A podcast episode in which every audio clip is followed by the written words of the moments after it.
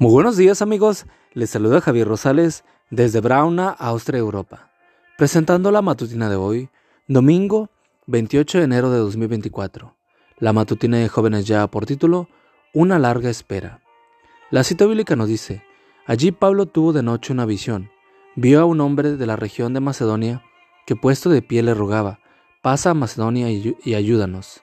Hechos 16.9. Un misionero que visitó las montañas de Mesopotamia fue saludado por un anciano con estas palabras. Hace diez años que lo estaba esperando. Pero, ¿cómo sabía usted que yo vendría? Hace diez años hice una peregrinación en Arabia. En un mercado compré este librito a un desconocido.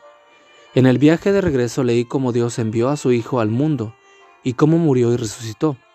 El viaje no me pareció largo y oré, oh Dios, Envíame un maestro para que pueda comprender estas cosas.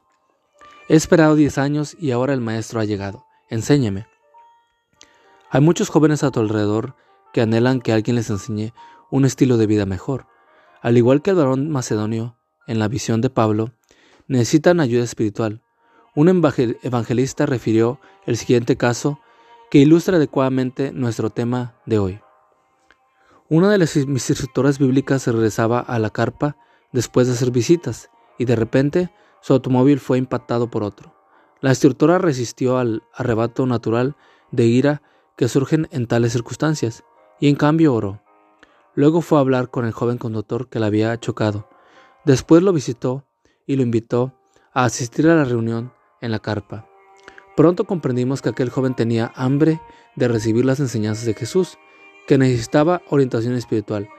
Lo bauticé aquella mañana y luego fue a estudiar a una de nuestras universidades para ser ministro del Evangelio. Seguro que tú has recibido pedidos de ayuda de compañeros que deseaban cambiar de estilo de vida y veían en ti que eras diferente. ¿Cuál fue tu respuesta? ¿Te interesaste en su necesidad espiritual y los ayudaste a desarrollar una relación salvadora con Jesús? Las escrituras afirman, qué hermosa es la llegada de los que traen buenas noticias, pues la fe nace al oír el mensaje y el mensaje viene de la palabra de Cristo. Romanos 10, 16 y 17. Tú, al igual que yo, podemos proclamar el mensaje de salvación a otros. Si hoy decides hacerlo, Dios te guiará a aquellos que lo necesitan.